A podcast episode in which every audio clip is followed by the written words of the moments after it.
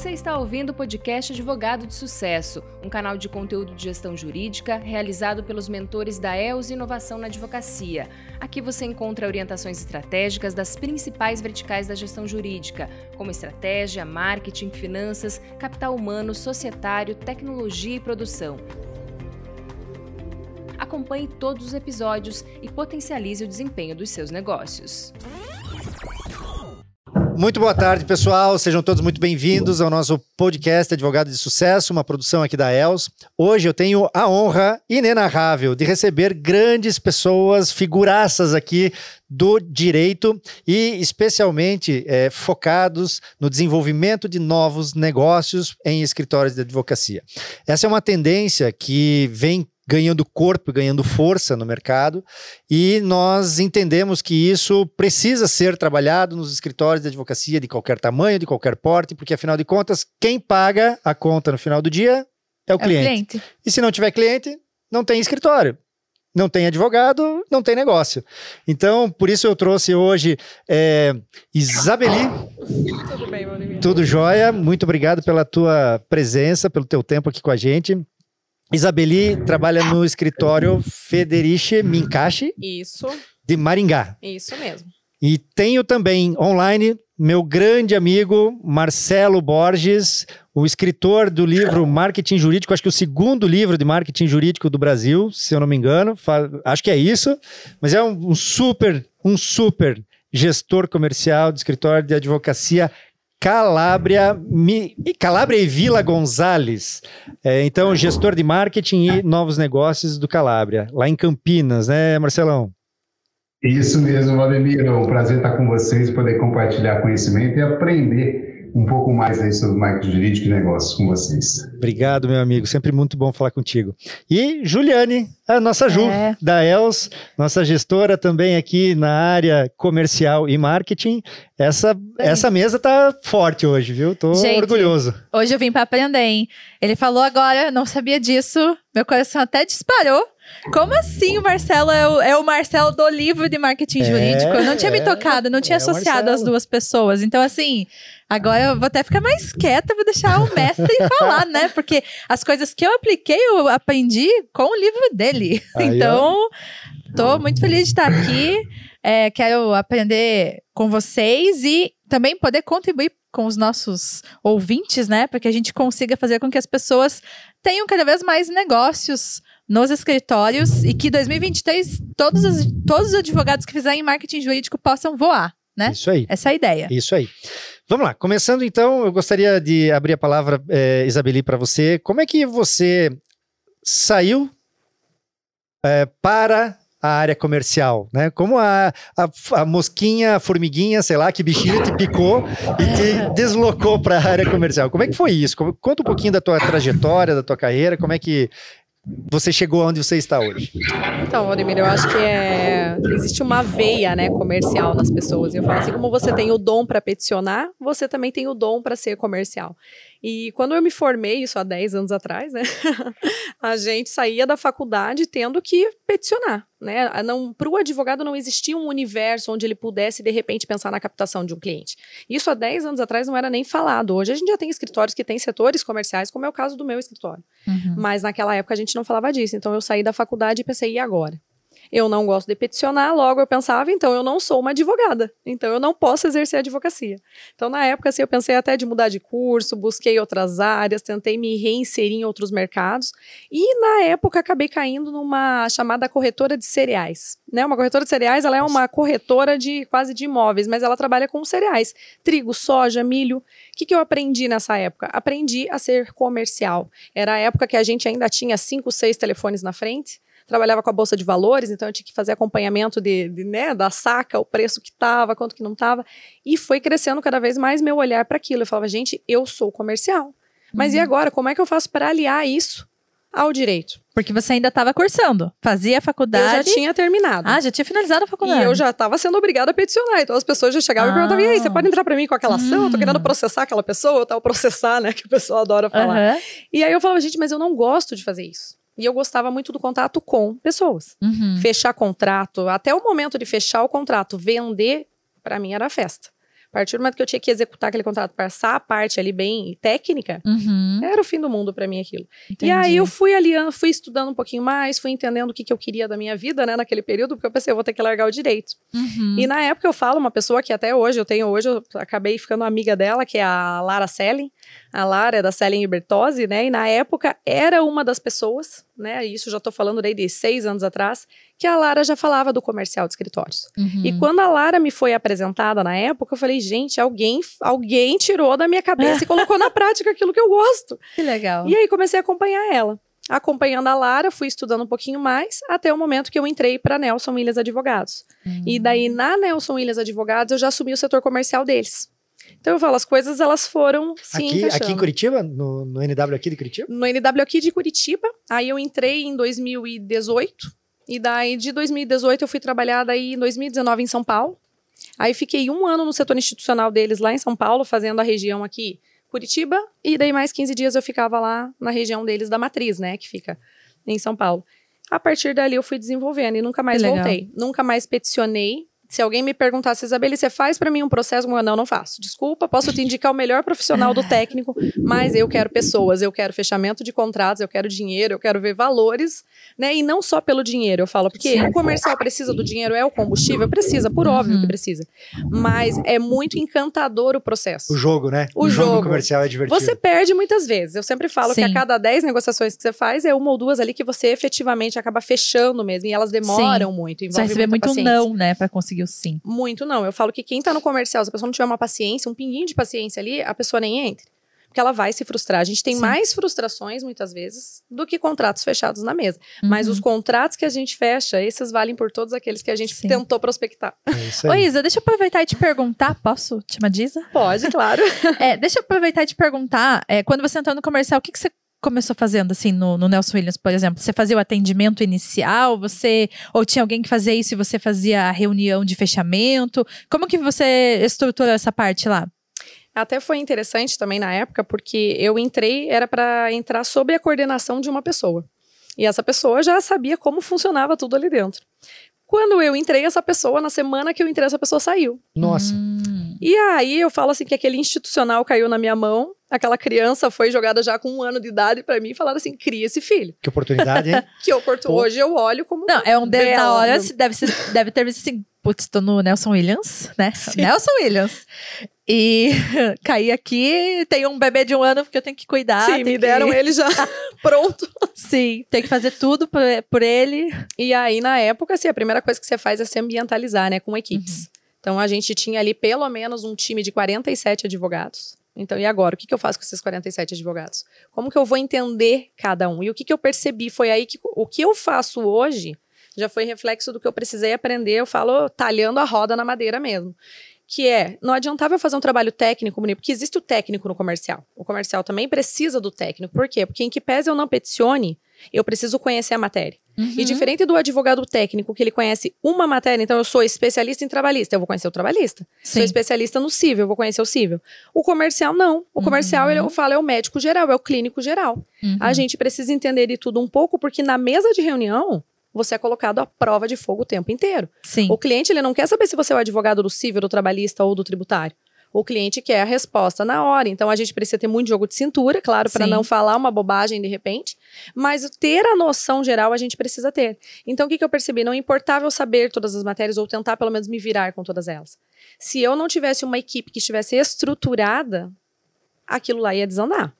Então, eu precisava entender dentro, dentro das pessoas do time que eu tinha quem era melhor técnico comercial. Pasme, a gente Uhum. fala assim, tem o técnico que é comercial também, ele tem uma Sim. boa, né, uma boa condução de reunião, Aham. é o cara que sabe conduzir com pessoas e tem aqueles que eu preciso que fique atrás da mesa. Então Sim. ali eu comecei a fazer as primeiras observações minhas que foram pessoas. Não era nem mais Legal. a parte técnica, era assim, gente, eu trabalho com pessoas, muitas pessoas e eu sou uma e eu preciso conduzir elas.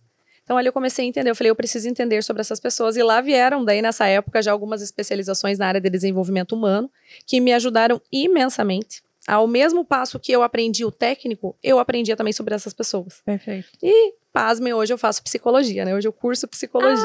Ai. Não é à toa que tudo isso acabou me trazendo para cá. Então, Sim. respondendo de fato a tua pergunta, eu fui.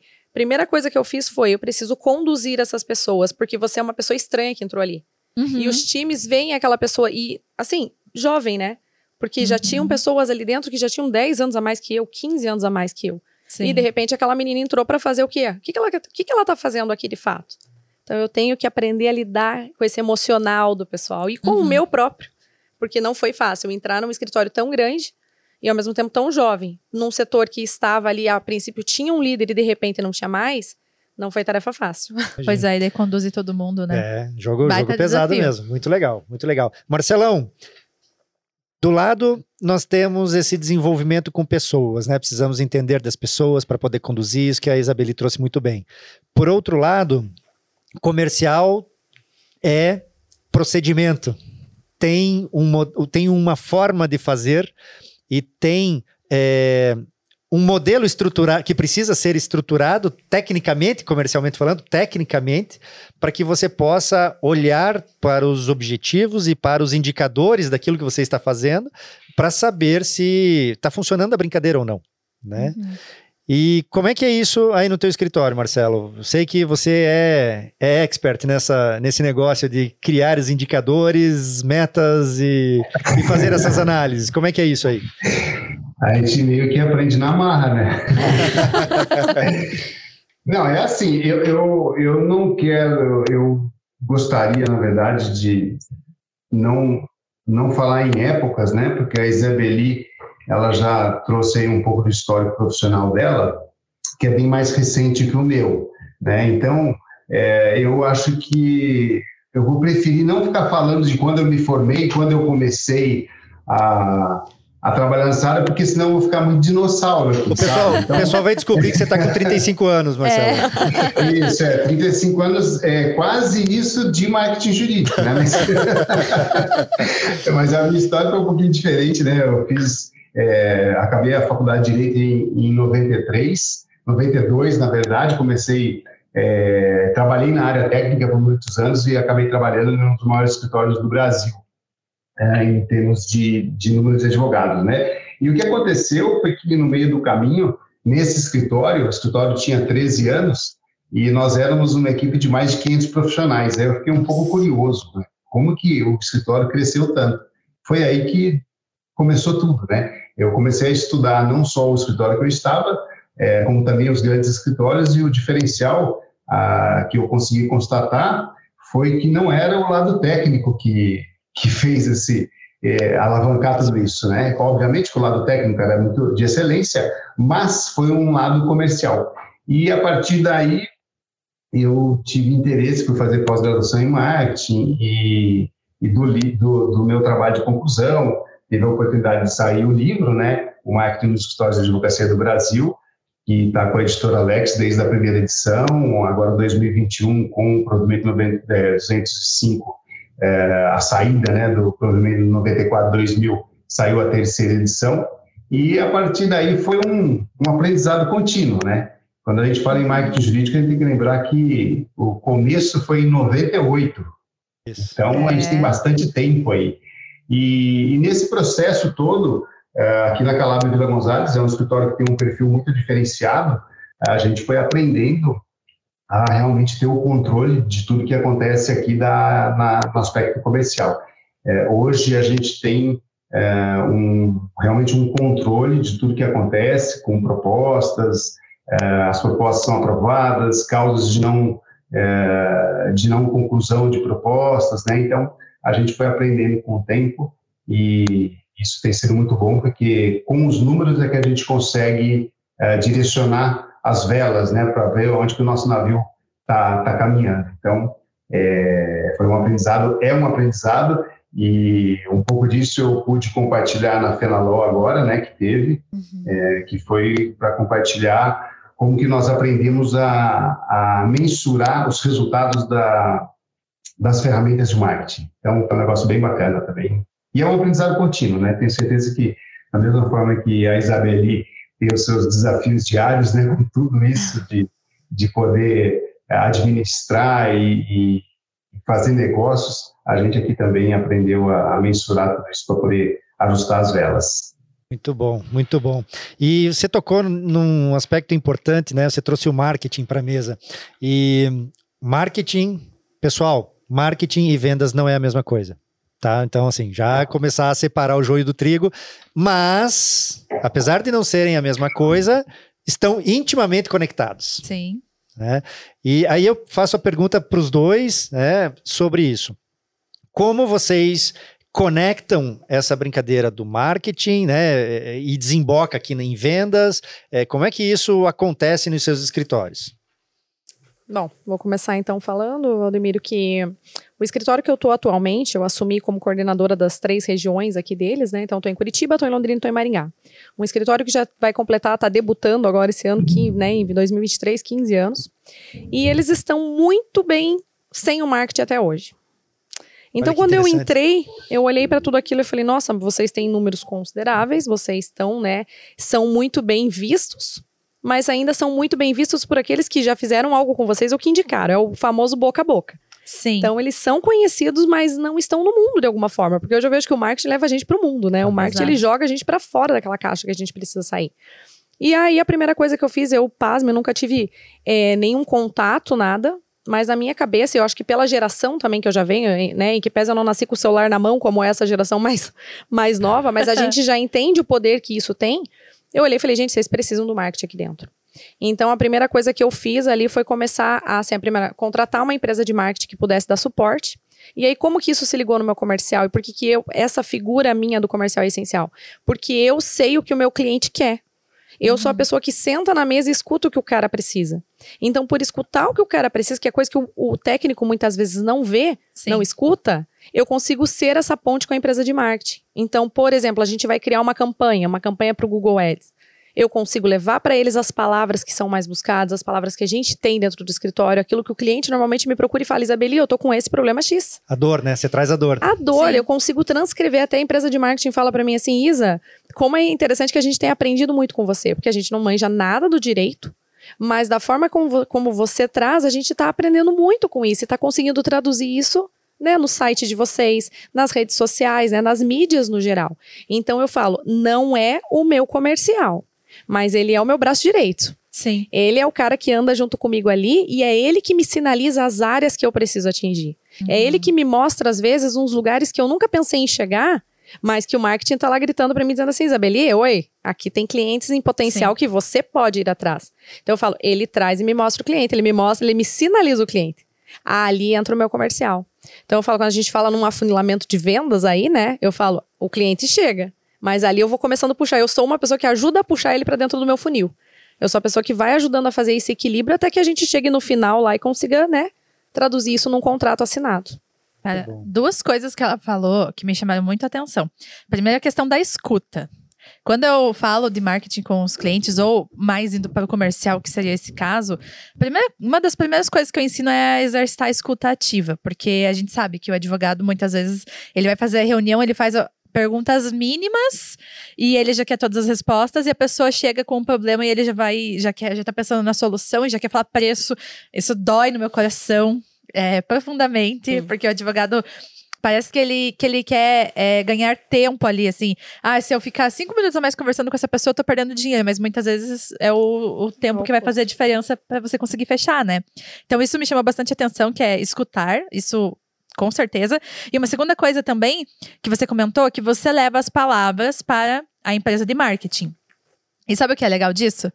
Como ela escuta o, o, as pessoas, ela entende é, realmente qual é a palavra que a pessoa utilizou para pesquisar tal coisa. Exatamente. Porque, por exemplo, dentro do previdenciário lá, a pessoa que quer solicitar aposentadoria, ela pode ir no Google e pesquisar aposentadoria, ela pode ir no Google e pesquisar direito previdenciário, que é menos comum, ela pode ir no Google e pesquisar INSS.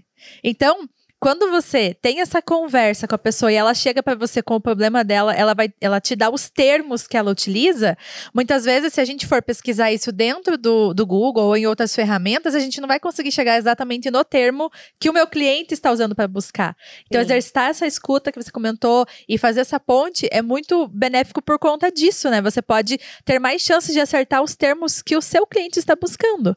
Você chegou no, no, final ali, né? Tá no finalzinho do funil, tá conversando com a pessoa e ela tá falando a forma como ela pesquisou, ela tá falando a forma como ela entende aquele problema. E aí você usa essas informações nas suas campanhas. Não só na, no anúncio, né? Mas assim, no, no post, no conteúdo. Você Vídeo, vai. Exato, você vai usar o seu vocabulário, você vai adequar ao que o seu cliente usa. E sabe o que é interessante? É porque tem algumas áreas que são extremamente confidenciais. Por exemplo, uma das áreas que eu atuo é a recuperação judicial, né? E eu sempre falo que o cliente que está assim, para entrar numa recuperação judicial, primeiro que às vezes ele nem sabe que ele precisa. Sim. Segundo que ninguém sai com uma plaquinha dizendo eu estou endividado. ninguém quer isso, ninguém pensa dessa forma. Porque passa a mensagem que está quebrado, Exatamente. né? Ah, tá em RJ, vou, vou entrar em, com RJ. Fez e cagada. e aí, se isso espalha, e daí se os funcionários ficam sabendo, e aí como que fica essa situação? Então a pessoa não vai espalhar isso, ela não vai falar. E até mesmo para quem prospecta clientes nesse sentido é muito difícil. Sim. Porque eu não tenho como, de repente, entrar em contato com esse cliente, ele vai fazer, tá, mas peraí, como é que você sabe disso? Né? Quem que te falou? Ele também não quer falar, porque ele também não sabe qual que é o meu interesse sobre a causa dele. Onde é que você caiu, né? Mas se eu tenho matérias específicas e crio campanhas específicas, ele com vem. certeza o Google é a primeira plataforma que o cara de noite, eu falo assim, na madrugada, quando ele acorda e perde o sono, é ali que ele vai pegar o notebook e vai digitar como eu faço para recuperar minha empresa. Será que eu preciso de recuperação judicial? Sim. Quais os benefícios que eu vou ter com isso? Então eu falo ali, a gente usa né, os gatilhos que a gente tem dentro do marketing para fazer essa captação de forma muito mais inteligente e eu digo respeitosa também. Sim, perfeito. Eu sempre sugiro nas consultorias de marketing que quando tem uma pessoa de marketing dentro do escritório, que essa pessoa participe das reuniões de prospecção que aconteçam dentro do escritório e só preste atenção no que o cliente está dizendo para o advogado. Quais são as palavras, quais são as dúvidas, e vai anotando. Não, não abre a boca para nada. Senta lá, pega o seu caderninho e ó, tic, tic, tic, vai tomando nota das perguntas que o cliente faz. Muito provavelmente Sim. essas serão as pesquisas que ele vai fazer lá no Google depois. Sim. Né? E aí, Marcelão, como é que é lá? Olha, a Isabeli, ela, ela trouxe um panorama que ela é bem parecido, né? É, aqui acontece exatamente as mesmas coisas, talvez aí por uma diferença uh, um pouco só, porque a gente acaba tendo uma, uma, uh, uma comunicação muito maior na nossa área de marketing comercial, porque fica tudo interno, né?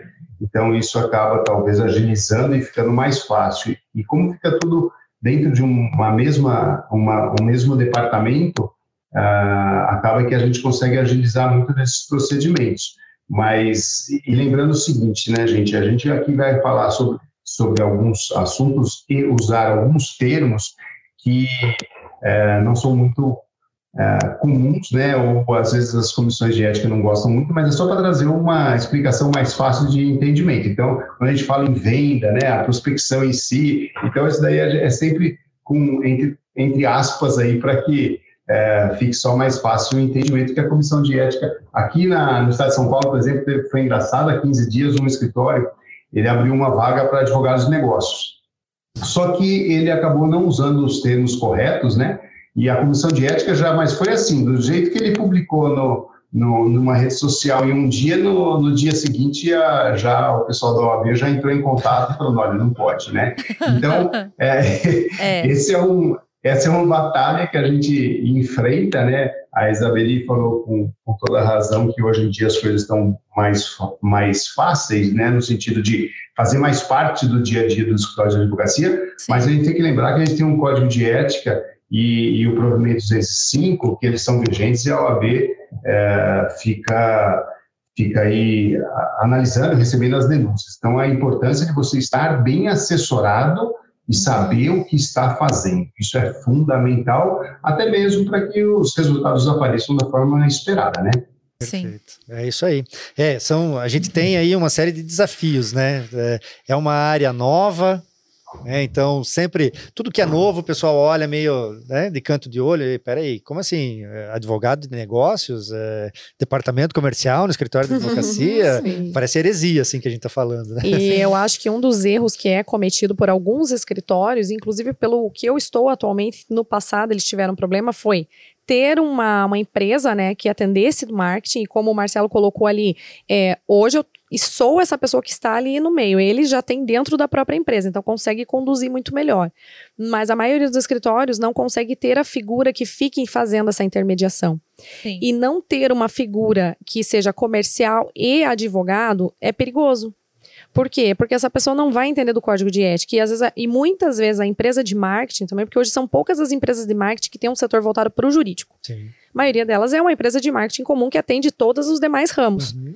Então ela não tem essa familiaridade sobre o que eu posso falar, o que eu posso fazer, qual tipo de publicidade eu posso, né, estar publicando. Então essa figura que fica aqui no caso, eu exerço isso dentro do escritório, ajuda para quê? Eles me mandam a aprovação dos textos, eles têm uma redatora. E aí eles me mandam essa redação, eu reviso essa redação. Então muitas vezes eu já retornei para eles dizendo assim, olha pessoal, tenho receio com isso por isso e esse motivo. Então a gente não vai poder conduzir dessa forma. Ah, vamos usar uma ferramenta que faz. Não, não pode, porque o nosso código de ética vai pegar. Então são coisas que o marketing muito quer. E eles Sim. estão certíssimos. Acho incrível o marketing poder ter todo esse poder né, de conduzir. Mas, feliz ou infelizmente, ainda não podemos, né? Como o Marcelo também muito bem colocou, ainda temos esse, né, um freio ali. Que, que é colocado na hora da gente poder publicar essas, Sim. essas questões, desde que sejam informativas, eu acho que isso é muito bacana. E explorar o conteúdo informativo, que é o qual a gente pode trabalhar e o código de ética permite, principalmente hoje com o Google, eu acho que isso é muito importante, porque você está levando conhecimento e está usufruindo de uma ferramenta que todos estão usufruindo também. Exato. Perfeito, É isso aí. É, bom, depois de desenvolvido, é, desenvolvidas as campanhas, né, fisgado lá o cliente, ele cai no nosso funil, a gente desenvolve é, algumas atividades do funil. É, tudo isso a gente está olhando bastante para o marketing digital, né? Esse, esse caminho que a gente está falando é o marketing digital por essência. Mas aí eu pergunto para vocês, e o marketing offline? Ele morreu esse negócio? Existe ainda? Não existe? O que que, vocês- qual é a visão de vocês sobre isso? E aí, Marcelo, quer dar a tua primeira? Vamos inverter? Não, eu, eu, na minha opinião, eles andam juntos, né? Ah, é, e esse é um erro ou é uma limitação da maioria dos escritórios de advocacia, porque eles começam a colocar, ah, a utilizar uma ferramenta de marketing como a, a questão das mídias sociais, né? É, a parte de internet como sendo um fim, e não é. Sim. Então, é isso, por isso que você vê muitos escritórios apostando no digital e não tendo um retorno, porque muitas vezes o mercado que ele atua não é no digital. O digital teria a função, em alguns casos, de simplesmente fortalecer a marca, né? E, na minha opinião, nós sim podemos fazer uma prospecção ativa. A ideia de prospecção ativa, que tanto é, é é, se fala e se critica, ela é totalmente possível na advocacia, feita com ética, a partir do momento que você faz a publicidade, ou seja, que você entrega conteúdo para o mercado e que o mercado fala assim, eu quero te ouvir. A partir do momento que o mercado fala, eu quero te ouvir, ou seja, um prospect, fala, eu quero te ouvir, você não tem mais a inteligência do código de ética. Né? Então, essa prospecção ativa é totalmente possível e a gente aplica as duas coisas. É importante para a gente estar na, na, na, internet e tudo mais, só que para, por exemplo, o Calabro Vila Gonzalez, é, ela vem muito mais como um apoio na parte institucional, na divulgação da nossa marca, valorização da nossa marca, do que a, para a prospecção efetiva. A gente tem outras ferramentas de prospecção que elas são é, colocadas em prática e elas funcionam juntas com é, com as questões de mídia, né? É, tem uma frase que eu gosto é, que, que, que, diz o seguinte: não é sobre o que fazer, é sobre como fazer. Isso é diferente. Nós sim podemos usar marketing e usar todos os meios, entre aspas, né, de prospecção é, da forma ética para conseguir novos negócios. E no final a gente volta, né? Tudo sobre pessoas mesmo, né? Por mais que você Sim. tenha as melhores ferramentas, por mais que você tenha os melhores.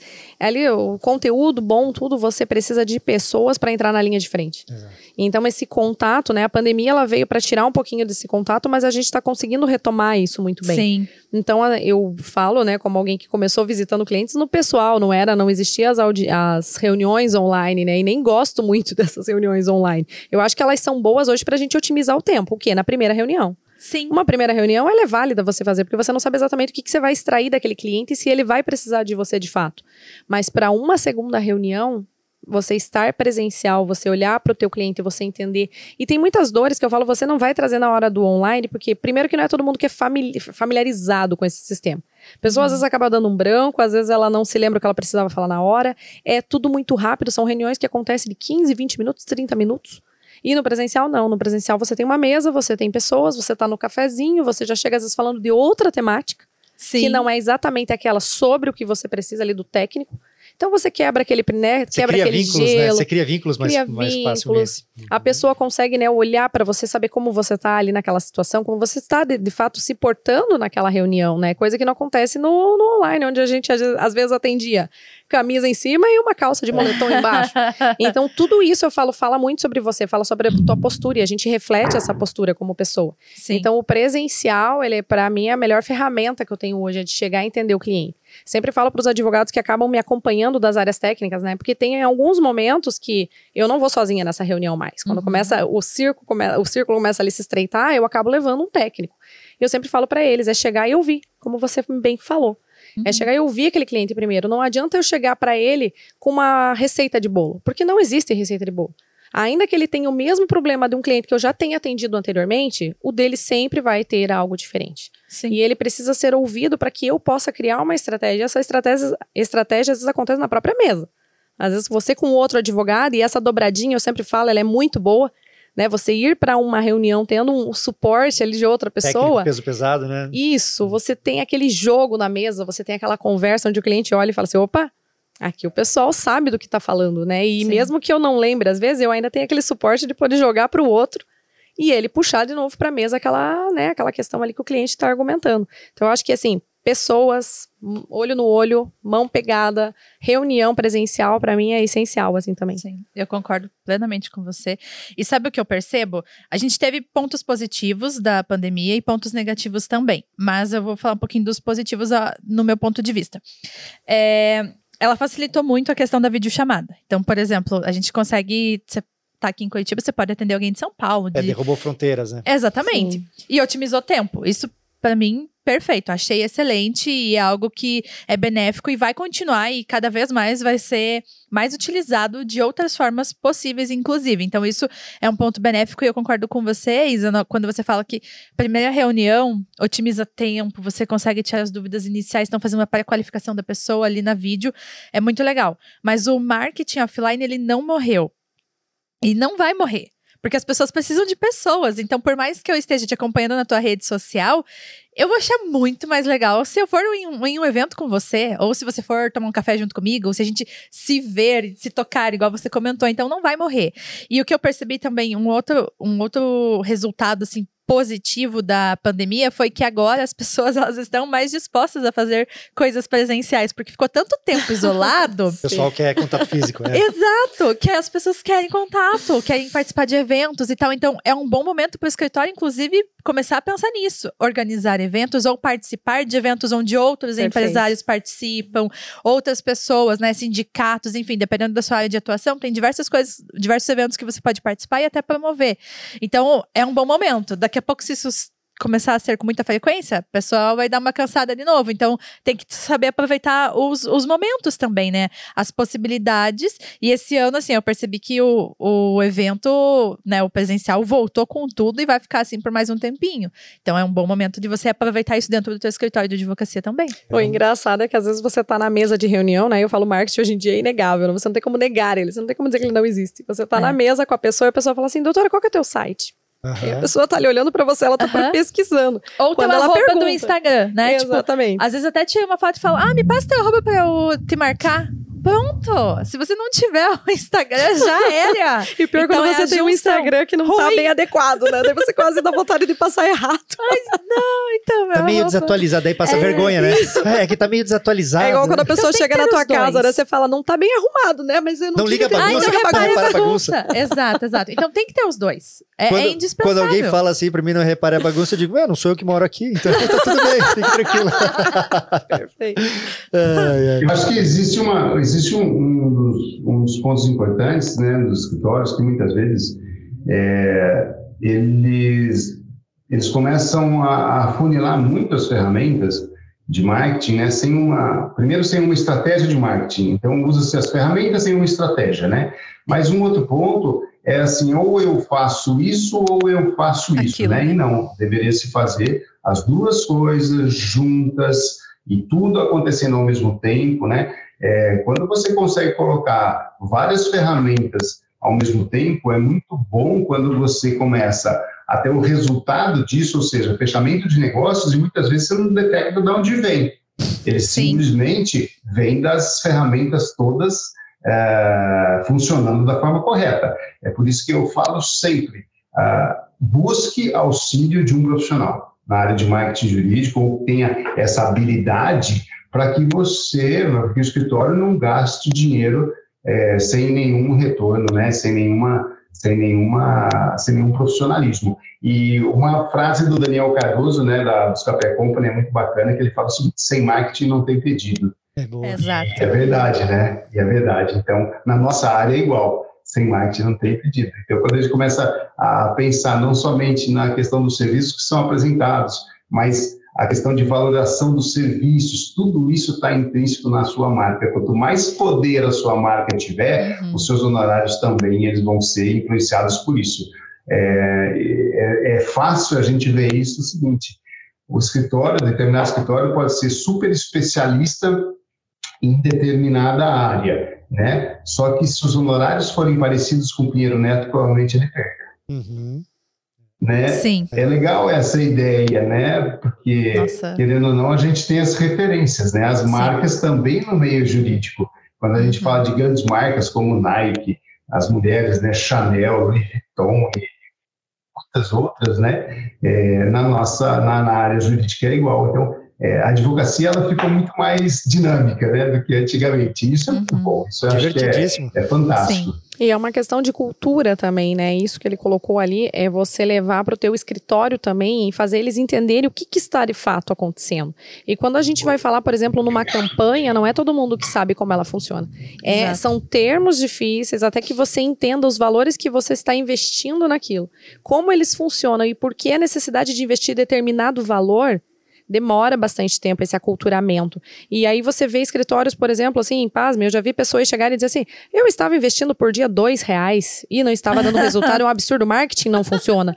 Aí você olha para aquilo, como você chega e fala para essa pessoa que aqueles dois reais dela, ela, era melhor então ela nem ter investido, porque ela não ia trazer o resultado que a pessoa esperava. E aí a pessoa olha para o marketing e atribui ao marketing o problema.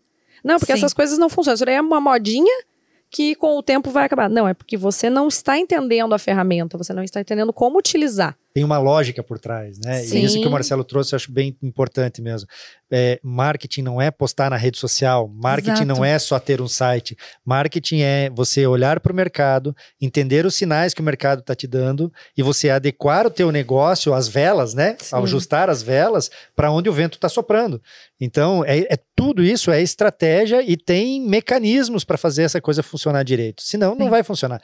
E eu canso de ver, tá, 99% dos escritórios que tentam fazer alguma coisa de mar no marketing são frustrados. 90, eu não, assim, não tenho um, uma pesquisa formal que me mostre assim. isso, mas eu não tenho dúvida que é um número assim, para cima de 90%. Por quê? Porque eles não pensam estrategicamente nessa coisa marketing vendas. É, e uma outra pergunta que queria fazer aqui para vocês é: vocês mandam proposta por e-mail para o cliente ou vocês apresentam a proposta para o cliente? A minha resposta é com certeza por e-mail. não gosto de apresentar proposta em mesa e sempre que alguém me pede isso, eu falo que cria-se um climão desnecessário muitas vezes, né? E eu parto do pressuposto de que maior parte das pessoas não sabe como lidar com o dinheiro. Quando você toca no assunto dinheiro, abre-se sim um, um, como é que fala, um buraco no meio ali e muitas vezes eu acabo perdendo esse cliente quando eu apresento de cara uma proposta. Então eu dou, deixo baixar um pouquinho, chego no escritório, né, refaço todo o resumo que eu tive ali daquele cliente, tiro uns insights com os advogados que participaram, ou se de repente só eu participei, eu dou mais uma olhada sobre aquele material. Na sequência, eu emito uma proposta. E ali eu gosto do e-mail porque eu emito aquela proposta, dou o tempo do cliente receber.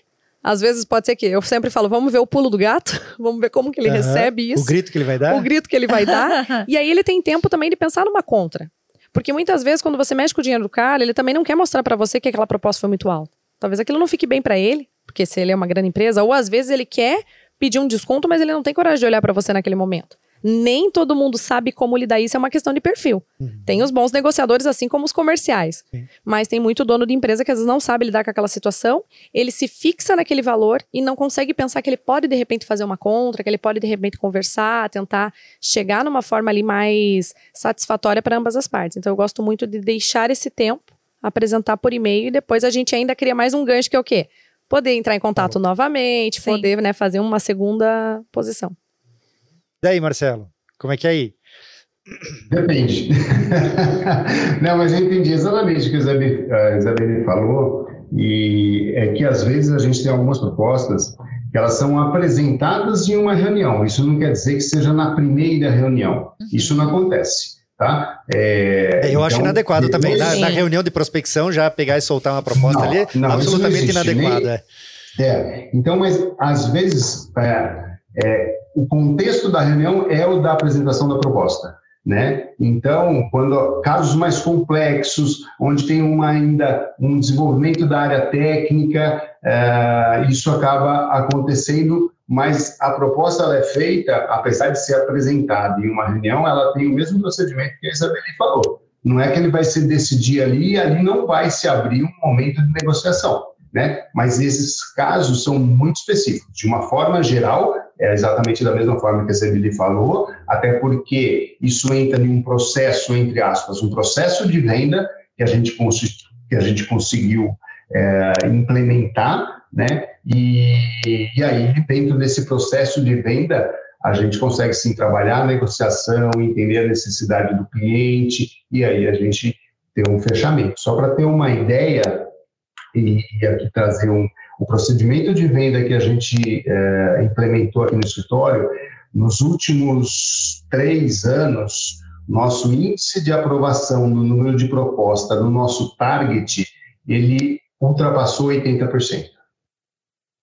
Caramba. Uau, excelente. É, Uau! É, o, o nosso número maior, o melhor ano no fechamento de negócios foi em 2019 que a gente atingiu 84,84% de aprovação de proposta no nosso target. Lembrando que, que o perfil do escritório é um perfil especializado. Então, nós não trabalhamos, por exemplo, com advocacia de massa, tal. São trabalhos de uma complexidade maior, né? E a partir daí, esse procedimento de venda ele se mostrou bastante eficaz, né? 2020, ano de Covid, foi 80,24%, 2021, 82,44%.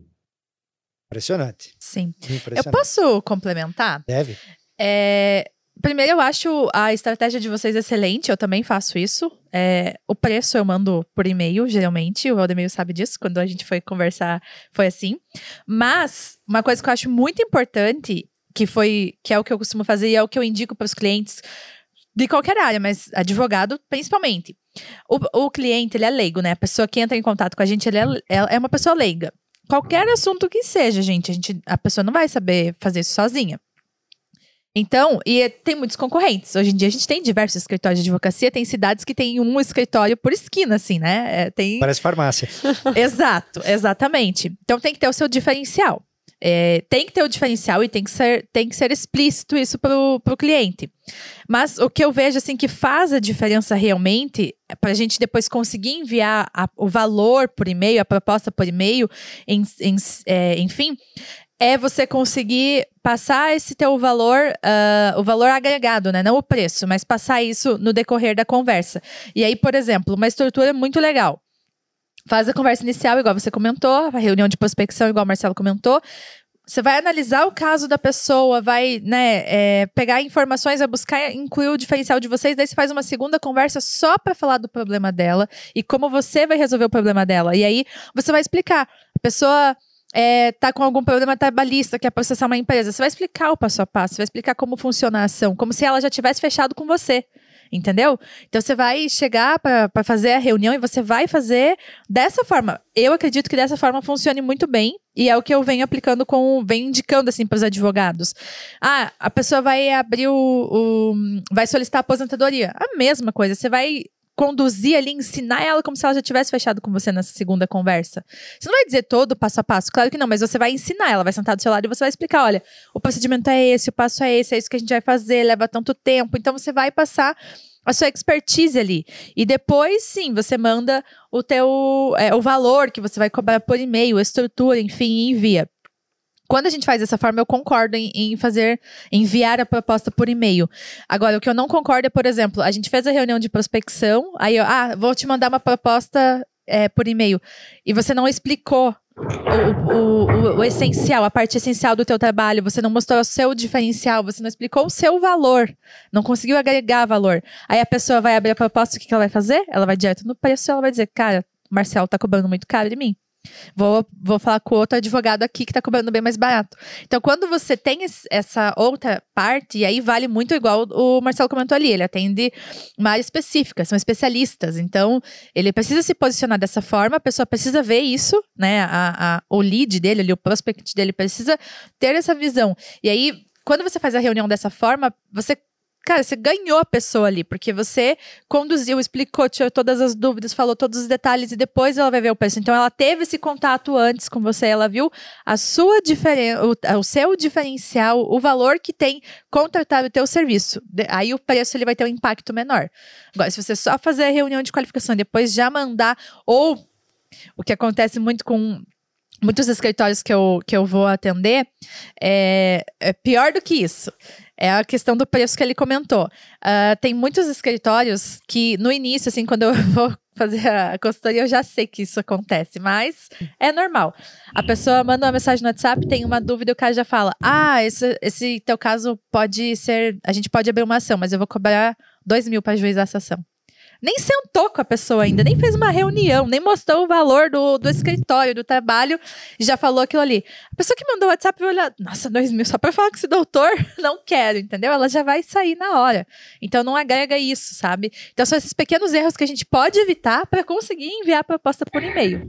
É, eu gosto é, também. A... Opa, pode falar, Marcela. Fica à vontade, Isabeli, fica à vontade. É uma coisa que eu também acho assim, você falou de você ter mais reuniões, né? A proximidade ela é, ela é ímpar, né? Sempre que você está próximo do teu cliente, você está sendo visto. Quem é visto Sim. é lembrado.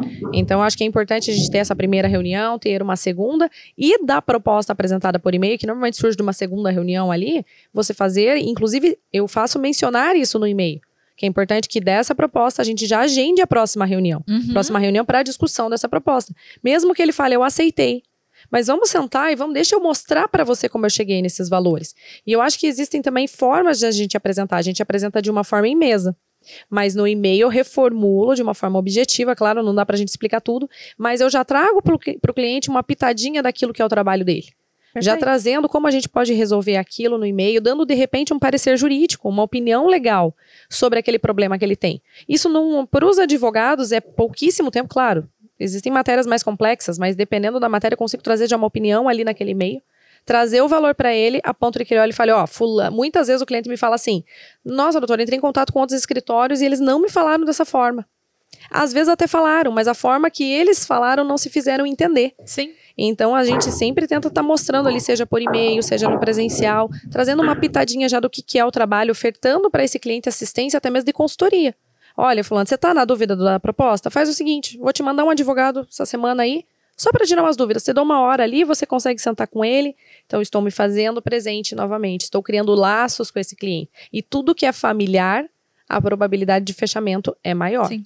Ninguém gosta de comprar de estranhos, é. né? Exato.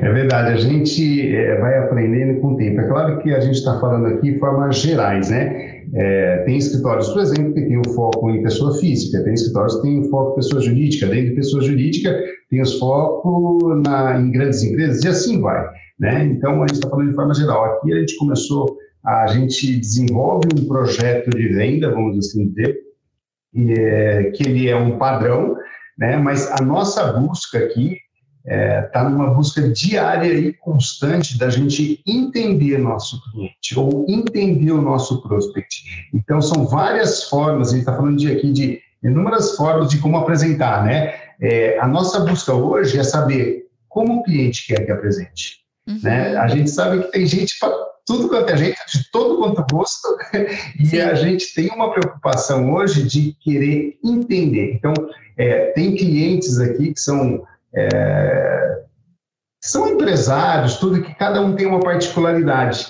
né? até no café. O café que esse gosta é isso, e a gente tem um trabalho aqui com o pessoal, até mesmo que serve é, o café, que serve o chocolate, tudo, é entenda essa pessoa, porque ela vai ser diferente, é o que a Isabeli falou, são pessoas. Ah, ela representa uma empresa, não interessa, é pessoa. Então, a gente quer conhecer cada um. Né? Teve um senhor essa semana que não adianta, ele gosta de ler jornal, jornal físico.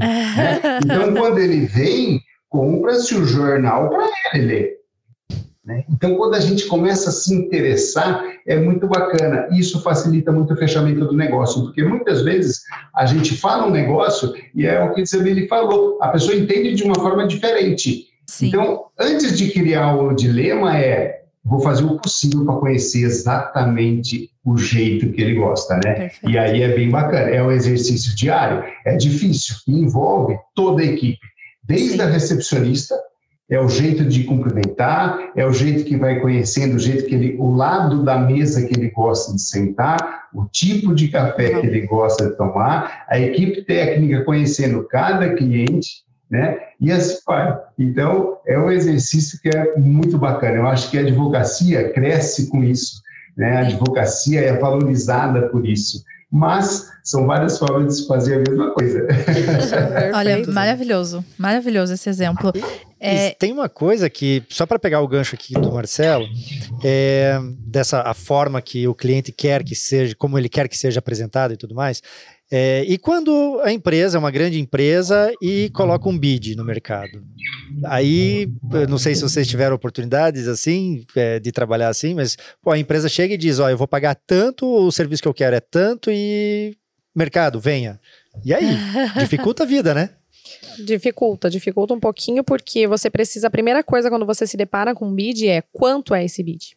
O meu escritório dá conta de atender esse bid? Eu tenho essas, né, esses profissionais ali, porque é muito gostoso você entrar num bid onde você vai estar recebendo mensalmente por um determinado tempo. Uhum. Mas eu preciso entender se eu vou dar conta, porque do mesmo jeito que esse bid pode me jogar lá em cima, esse bid pode me jogar lá embaixo. Exato. Então eu acho que a primeira coisa é você olhar para o teu escritório e ver as particularidades dele. Tem equipe?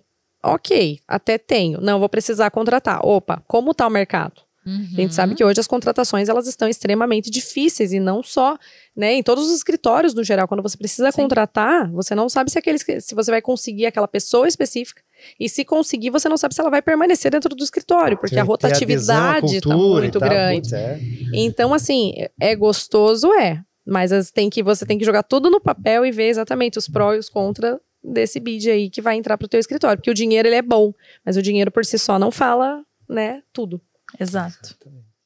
E aí, Marcelo, aí tem, tem gente, experiências assim, divertidas? A gente tem uma, uma análise constante de lucratividade de conta, né, dentro do escritório. É, o escritório tem uma forma de cobrar que ela é pré-estabelecida, né, ela é organizacional. Então, são algumas formas de se cobrar, mas dentro de algo já estabelecido. Ele não é rígido, mas é uma orientação e essa orientação vale bastante. Normalmente, pelo tipo de mercado que a gente atua, a gente não consegue é, ter êxito nesse tipo de nesse tipo de negócio, né? É, até mesmo a gente recebe convites bem específicos, tipo gostaríamos que o escritório atendesse a nossa conta, né? Mas é, é feita uma análise constante da lucratividade e na grande maioria das vezes a gente não consegue é, se adequar exatamente por, por, esse, por essa questão que a Zé falou. É, essa análise, muitas vezes, você tem. É, ah, eu quero que cuide da conta nacional, né? Então, muitas vezes, tem que abrir uma filial. E isso uhum. acaba você tendo realmente que fazer conta, porque apesar da gente não. É, a gente ter um lado pro bono, nós não somos pro bono, né? somente. Então, isso é muito importante, porque senão a conta acaba saindo cara, né? E às vezes a gente disponibiliza profissionais para esse bid, porque num primeiro momento aquele bid é muito bom. mas ele também exige muito de você, porque é uma burocracia imensa para trabalhar com BID, porque é quase uma licitação que você participa ali dentro. Então, além da burocracia, você tem profissionais que vão ficar alocados especialmente para atender aquela, aquele, aquela determinada carteira. Sim. E aí, no final das contas, se você jogar tudo isso no papel, você descobre que às vezes aquele valor que parecia tão atrativo lá no início, ele não se torna mais tão atrativo. Porque às vezes aquele profissional que está atendendo só aquela carteira, poderia estar tá fazendo N outros trabalhos mais Sim. lucrativos que no final dariam mais valor, um valor mais agregado para o escritório. E o que vocês acham mais difícil de encontrar pela frente no universo que vocês trabalham, empresarial? É quando do outro lado da mesa tem um diretor jurídico ou quando do outro lado da mesa é o empresário direto que não entende nada de direito? Você pergunta quem é mais difícil é, atender? Assim, a, a, a dinâmica comercial ela é mais dura quando há um advogado do outro lado ou quando é um empresário, o dono da empresa, que não tem o conhecimento jurídico. Apesar que o empresário é, é muito safo, entende da, da brincadeira. É. Ele não entende da minúcia, mas né, do, do, panorama geral ele até entende. Mas é, porque eu vejo uma diferença, eu pessoalmente tenho uma visão sobre isso, que é assim: é, o advogado provavelmente é um funcionário daquela empresa e ele está defendendo o, o salário dele né? Sim. A posição dele. O empresário está defendendo o filho dele. Sim, perfeito. Né? Então, como é que vocês, o que, que vocês percebem? É mais difícil negociar com o advogado, funcionário, com o dono da empresa, com a... que claro, às vezes o dono da empresa senta na mesa junto com o advogado para, mas eu tô pensando, tô pensando ali na queda de braço, orar um pouquinho, né? É. Quando não com o contador é, ainda. É, que nossa, daí... aí lascou, né? Putz, daí lascou. Nada contra os contadores. Aí é uma, uma guerra, né? Parece que você tá tendo que defender teu país ali contra é, todas mas, as fronteiras. Mas concordam que tem uma queda de braço interessante, né? E diferente Sim. quando tá com um com o outro, né? Depende, né? Eu acho que é isso que você bem colocou. Quando você está tratando com um advogado, existe muito essa questão assim: são dois profissionais, não da mesma área, mas que escolheram a mesma profissão. Existe uma coisa também do ego, que não é só do profissional do direito, ou do ser humano em si. Como lidar com esse ego muitas vezes em mesa? Porque são dois profissionais, um defendendo a empresa, às vezes internamente, e o outro que está vindo de fora. Então, muitas vezes eu percebo essa rixa, às vezes, de escritórios que estão chegando, com uma rixa com, com, com o jurídico interno né? Porque o jurídico interno já deu o seu posicionamento internamente, tem lá a sua, seu valor dentro da empresa, e o medo que ele tem, às vezes, da gente chegar, entendeu? E muitas vezes não tem a empatia entre as pessoas, isso é normal. É, às vezes o meu perfil não bate com o teu, e tá tudo bem isso. Como lidar com essa situação? Então, eu acho que existe essa dificuldade quando você tem um profissional da mesma né, da, da, mesmo ramo que você ali. Por sua vez, o empresário você tem que ter muito cuidado também, porque dependendo do que você falar, você pode até ofender. Sim. Tipo, ele criou esse filho, como você falou. Ele ensinou a andar, ele ensinou a comer, ele já tá há 20 anos, às vezes, dentro da empresa. Aí chega você e quer sentar na janelinha. Sim. Você quer, às vezes, entender mais do que ele sabe. Porque, assim, saber o técnico, eu sempre falo, uhum. qualquer um pode saber. Mas as minúcias, o que acontece no dia a dia, é a prática. Detalhe, né? A prática é outra vida. A prática é. Não, não basta. Eu falo, tem advogados que chegam com a receitinha pronta. Fulano, você vai fazer isso, isso aqui, ele vai ser. Não, não vai, porque eu tenho um, um, profissional aqui dentro que não vai dar conta. Porque na minha, né, no meu balanço aqui da empresa, não, isso não vai conseguir suportar. O meu regime tributário não permite que eu. Então, ele sabe, ele já passou experiências uhum. que mostraram para ele que às vezes aquela prática não deu certo. E hoje a gente tem N escritórios entrando em contato o tempo inteiro. Então, você não é o único que vai sentar ali na frente dele para trazer às vezes aquela solução. Aí você tem que ter criatividade. Aí você tem que Sim. saber o momento certo, igual ele comentou ali. O Marcelo colocou, a gente tem que saber o que aquele cara gosta, o que, que ele quer ouvir. Porque às vezes o outro que não é tão especializado, especializado digo em pessoas mesmo, não levou aquilo que você pode estar tá levando. Então, acho que depende muito da pessoa que você está atendendo, e isso independe da, do cargo que ele ocupa dentro da empresa. E aí, Marcelo? É. O, processo de venda é difícil nas duas, nas duas situações, porque o processo de venda por si só ele é difícil. Sim. A Isabelle falou muito bem, você vai prospectar 10, conseguir um. Né? Às vezes você vai prospectar 20 e não conseguir nenhum. Isso faz parte, isso faz parte. Se o seu procedimento estiver correto, isso faz parte do mercado. Não tem nada de, de, de ruim nisso, se você tiver, obviamente, um controle de tudo que está acontecendo. Você também prospectar sem, sem nenhum êxito tem alguma coisa errada. Né? Mas eu acho que são, são é, a mesma dificuldade com focos diferentes. Quando você vai vender para um empresário, você o discurso que é, é, é assim: você precisa do meio escritório para no futuro dar uma vida melhor para o seu filho. quando você vai falar para um diretor jurídico, você vende da seguinte forma: você precisa do meu escritório para você ter uma vida mais tranquila. Porque se você contratar errado, vai estourar na sua mão. Né? Então, eu acho que a dificuldade é a mesma, só que o foco é, são focos diferentes. Né? Você fazer um processo de venda igual para todo mundo, possivelmente não vai ter muito êxito.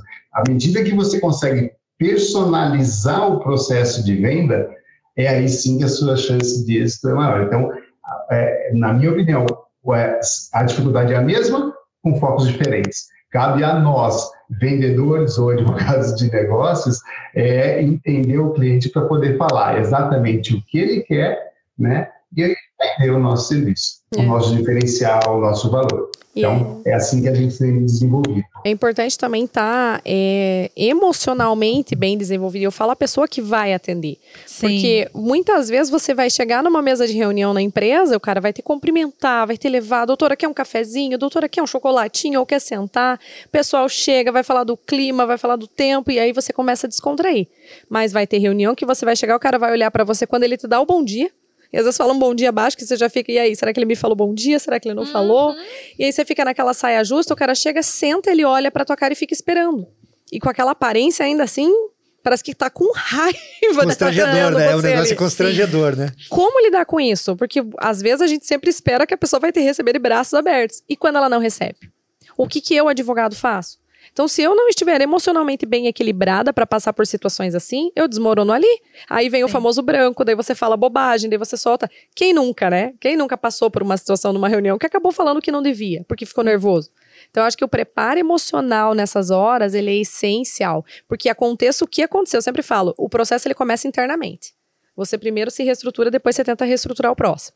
Então, aconteça o que acontecer, onde eu estiver, o que acontecer não vai me abalar. É muito difícil, não é da noite para o dia. Falando parece lindo, mas a gente precisa conscientizar que no profissional, seja qual área for, a gente sempre precisa começar a ter mais, buscar mais equilíbrio próprio, porque o resto vai acontecer. A gente sempre vai se deparar com pessoas que vão receber a gente bem e pessoas que vão receber a gente mal. Uhum. Mas que isso seja sempre algo que a gente saiba lidar, né? Tenha um bom jogo de cintura ali para sair bem. Falar menos, às vezes, eu falo, a pessoa não falou comigo, e agora? Eu preciso falar. Não! Às vezes o empresário não quer que você fale, às vezes ele quer que você seja só objetivo. Uhum. Só responda o que ele precisa que você responda. Não precisa fazer um discurso. Às vezes ele já sabe o que ele quer. Exato. Espera, sinta o ambiente. Ah, mas a sala ficou inteira em silêncio. E daí? Aprenda a lidar com o silêncio também. O silêncio é bom. Exatamente. Muito bom, muito bom. É, é, é engraçado, né? Só complementando.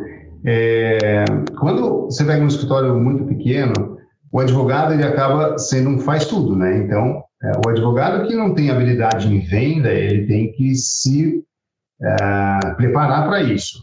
Agora, a, o que normalmente eu faço crítica é com escritórios que já têm um perfil maior, já são escritórios mais estabilizados, com um faturamento maior, e eles não desenvolvem profissionais para que uh, façam essa área, entre aspas, aqui a gente está sempre falando entre aspas, entre comercial, venda, né? Porque a venda é uma arte, né, Isabeli? É, todas, essas, todas essas situações que você colocou são situações do dia a dia.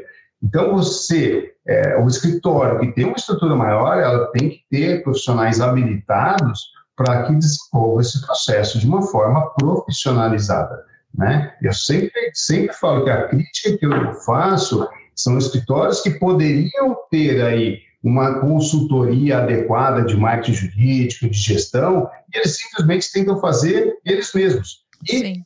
resultado, vai ser desastroso, não tem como. Em compensação, ao contrário, quando você tem uma consultoria adequada, profissionalizada, que prepara o escritório para enfrentar o mercado, né, são mais de 1 milhão e 300 mil advogados ativos no Brasil mais de 100 mil escritórios registrados. A concorrência é mortal. Então, é, os escritórios que têm capacidade e não se é, é, e não investem nesse tipo de, de negócio, estão colocando em jogo a própria, o próprio futuro da organização. Porque, em contrapartida, a concorrência está sim muito preparada. Uhum. Né? Você tem escritórios que estão muito preparados nessa área. É, as visitas, se você, os escritórios que têm boas empresas e bons clientes, pode ter certeza que eles estão sendo, entre aspas, assediados da forma correta muitas vezes. Né? Muitas vezes da forma errada, antiética, mas não. Dentro do que é possível, dentro do que é ético, eles devem estar sendo assediados e isso acaba sendo um risco. Uma coisa que não sei se nossos é, ouvintes é, perceberam, é, você não precisa ser o sócio do escritório para prospectar negócio, porque existe na mentalidade, no mindset do mercado, que para prospectar negócios tem que ser o sócio. Não, é o sócio uhum. que vai. Uhum. Não precisa, não precisa. Tá aqui a Isabeli, tá aqui o Marcelo. Não sei se vocês são, estão na posição de sócios do escritório ou não, mas enfim, o que eu quero dizer é: não precisa ser sócio. É, e, e, isso é importante quebrar essa, essa é, é, mentalidade eu conheci e atendi um escritório no passado, no Rio de Janeiro, que a maior geradora de negócios do escritório era a senhorinha da, que servia o café. Porque ela ah. tinha orgulho de trabalhar naquela organização e ela não perdia a chance. Onde ela ia, que tinha mais ou menos, ela achava que era o perfil e ela adorava participar das, das reuniões de treinamento do, do, do, time, ela participava e ficava lá escutando só. Que maravilha. E ela pegava e ia, ela prospectou uma rede de supermercados, 10, 10 lojas de supermercado, ela prospectou a rede para o escritório. Pensa, Meu Deus! A tiazinha do café. Sim. Então assim, pode, claro, ela não foi lá, não explicou tecnicamente, ela, ela abriu a janela. Sim. Ela abriu a janela e chamou uma pessoa técnica para. Mas o que eu quero dizer é: qualquer pessoa pode. Sim. Claro, o ideal é que tenhamos dentro das nossas organizações metodologia, profissional adequado, treinado, é, né, tudo organizado.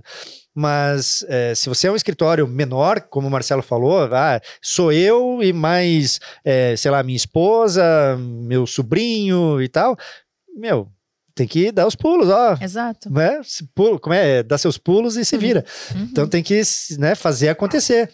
E, e, o bom de separar também, Valdemiro, é que assim, né, nem sempre vai dar para separar a figura do sócio da pessoa que está prospectando. Uhum. Mas o sócio é o dono. E o dono, ele está muito relacionado à parte financeira, ele sabe de onde está saindo, ele que está com a carteira e o cheque na mão, né? Sim. Então, o dono pensa assim: o que eu tenho? O que eu tenho é isso. O comercial que não é sócio, ele pensa: o que eu preciso? Então, existe uma diferença, porque o que eu tenho é o que eu tenho, eu não posso abrir porque agora não é o momento. Às vezes nunca é o momento. Uhum. Ele precisa desembolsar, porque quando a gente pensa em abrir um novo setor no escritório, seja ele de uma pessoa só, você vai precisar tirar um dinheiro. E aí entra essa pessoa que não tem essa relação direta com o financeiro, né? Ela tá ali para trazer o dinheiro também para dentro da casa, ela olha o que eu preciso aqui dentro agora. E aí ela olha para as necessidades que às vezes o dono até, até vê as necessidades, mas nunca acha que é o momento de estar tá investindo nelas. E aí vem uma nova visão também, vem uma nova visão de fora. Esses profissionais do comercial, eles não tão fáceis, e por não estarem também fáceis, o valor né, envolvido nessa área é muito alto. Então, assim, alguns trabalham é, via comissionamento apenas, mas tem aqueles que trabalham fixo. Sim. O dono precisa, o sócio, entender muitas vezes que é, existem investimentos de curto, médio e longo prazo. E o comercial, ele é um investimento de médio para cima. É um, um investimento de médio para longo prazo. E permanente. E permanente. Uhum. A ideia é que seja permanente, né? Todo mundo que contrata alguém espera que essa pessoa perpetue ali dentro. Sim. Mas ele precisa entender que esse profissional, e isso é um problema, talvez um problema dentro dos escritórios. Eu coloco hoje um comercial para mim aqui. Ah, eu contratei o comercial, abri o setor.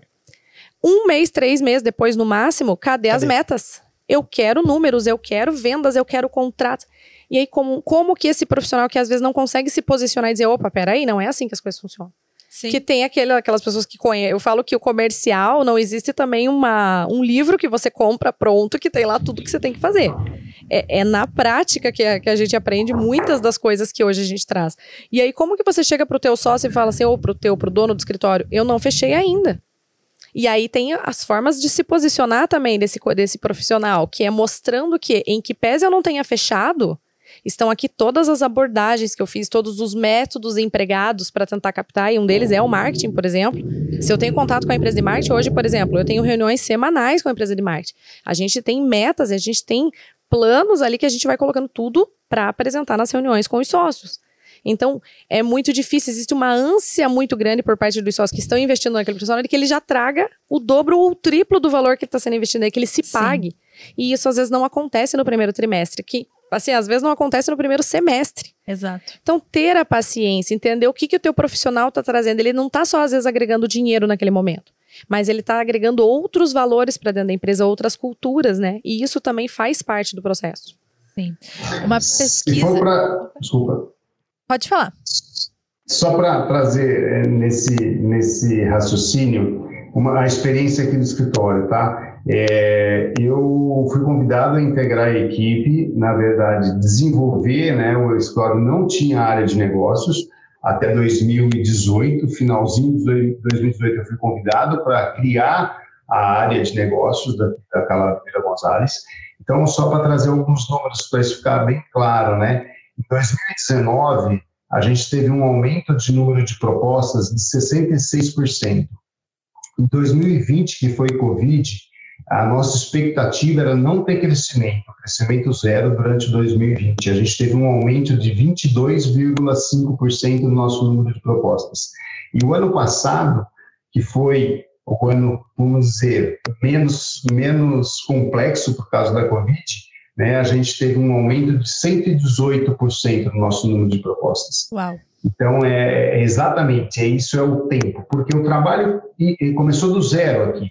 Então, a gente teve que fazer um trabalho de divulgação da nossa marca, definição do nosso mercado-alvo, é, prospecção. Isso leva um tempo, que nem a Isabelle falou, é exatamente a mesma coisa, só que os resultados, eles vêm. Né? E aí sim, eles vêm de uma forma contínua. A área de negócios aqui do escritório é uma área como a área tributária, como a área de família, como a área de, de direito de trabalho, é uma área, é uma área separada e ela se sujeita aos sócios diretores. Então, não tem realmente a necessidade hoje da área de negócios estar atrelada a um sócio. Até porque as coisas acontecem ao mesmo tempo. Os sócios que naturalmente prospectam, eles prospectam, só que existe uma área específica que vai participar não só do processo de venda, mas também feita por esse diretor, né? Mas também o processo de venda independente que a própria área gera negócios. E é bom que os sócios acabam, eu falo assim, sublimando, né? Porque muitas vezes, escritórios, o, o que eu trabalho é um escritório de médio porte. Então, a gente está falando de clientes que buscam muitas vezes a figura do sócio. Tem N advogados, a gente tem hoje 47 advogados sempre surge o cliente que fala: não, mas eu quero o sócio. Uhum. E aí eles acabam se sobrecarregando. A figura do comercial também é para dar essa descentralizada.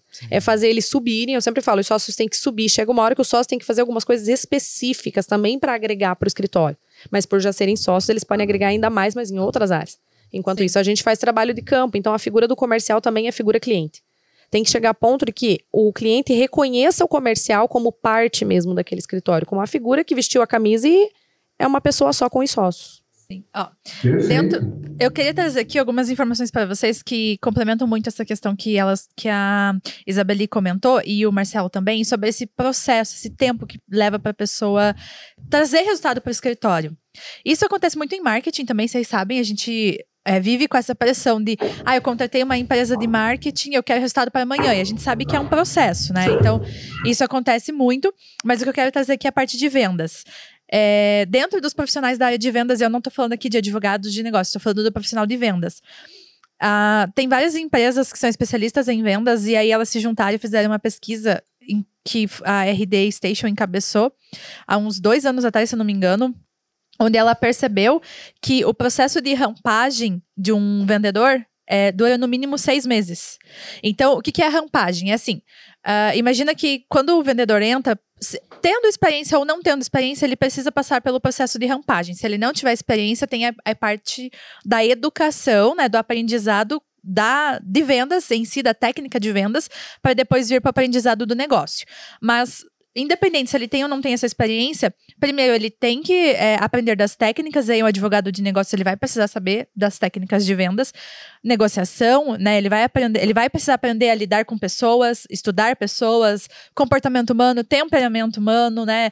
É, a experiência do cliente, igual o Marcelo bem colocou dentro do escritório, e depois ele vai precisar aprender do que vocês entregam, então, do que o escritório de advocacia entrega, é, como é o, o, diferencial de vocês, como funciona o processo de vocês, para depois ele começar a vender. Então, ele é um processo onde, por mais que ele inicie no dia 1, que ele começou no escritório, ele já inicie com prospecção, com negociação e tal, a estimativa é que ele leve pelo menos seis meses para ele fazer essa rampagem. O que, que é rampagem? Você vai aprender, então você vai estar tá muito linear. Você vai fechar um ou dois negocinhos de vez em quando, vai e tal, mas você vai estar tá indo linear. A rampagem é assim, a partir do momento em que a pessoa aprendeu o, o necessário, o que ela precisava para ela fazer isso aqui. Que é a, sair fora da curva que a gente fala. Então, ela tá no processo linear, de repente ela faz isso aqui. Essa rampagem demora em torno de seis meses. Então, se você vai contratar alguém hoje, você vai ter que investir nessa pessoa para que ela te dê um retorno daqui a seis meses. E tem uma lógica Se nisso pague também. No, o investimento, sabe? Tem uma outra lógica por trás disso também, é, além do aprendizado do profissional, que é o tempo de, de decisão, o tempo de maturação do negócio. Por muitas Sim. vezes a gente vai lá, conversa com a empresa e ele não está num momento, digamos assim, ele não está pronto para contratar. Ele está no processo de conscientização do problema, é, ou, ou ele quer esperar um pouquinho mais para contratar, né? Vai empurrando o clássico empurrar com a barriga, Sim. né? Então, o, tem um timing também para o negócio, né? Que eu no dia zero eu começo a prospectar um cliente, eu posso levar três meses, talvez, com aquele cliente até que ele me contrate efetivamente. Sim. Já aconteceu de entrar em contato, eu entrar em contato com um cliente, um ano depois ele diz, oh, agora eu tô pronto, Sim. vamos? Sim, perfeito. Comigo, o mais longo que aconteceu foi um ano e meio. Eu fiquei 18 meses namorando o Ganhei cliente. de você. Fiquei dois Ganhei anos.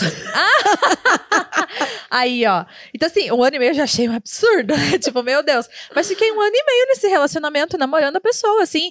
Gente, é, trazendo conteúdo de valor, de vez em quando fazendo, né, movimentando ali, conversando, e de vez em quando trazendo atualizações. Olha, a gente implementou tal coisa aqui dentro da empresa, tá fazendo tal coisa.